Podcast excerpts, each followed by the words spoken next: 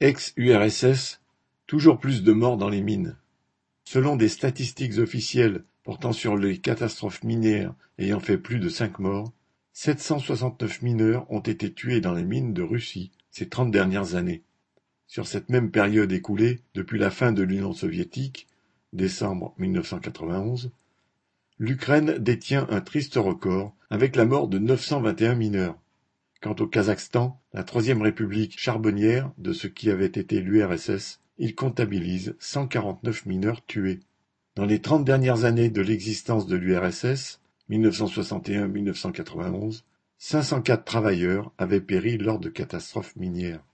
Pour autant qu'on puisse établir des comparaisons en ce domaine, constatons que dans un même laps de temps, mais avec des techniques de travail et de sécurité plus performantes, l'hécatombe a été trois fois et demi pire si l'on cumule les chiffres de la Russie, de l'Ukraine et du Kazakhstan que ce qu'elles avaient été du temps de l'URSS.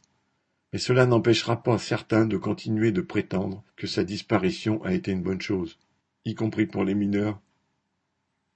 P.L.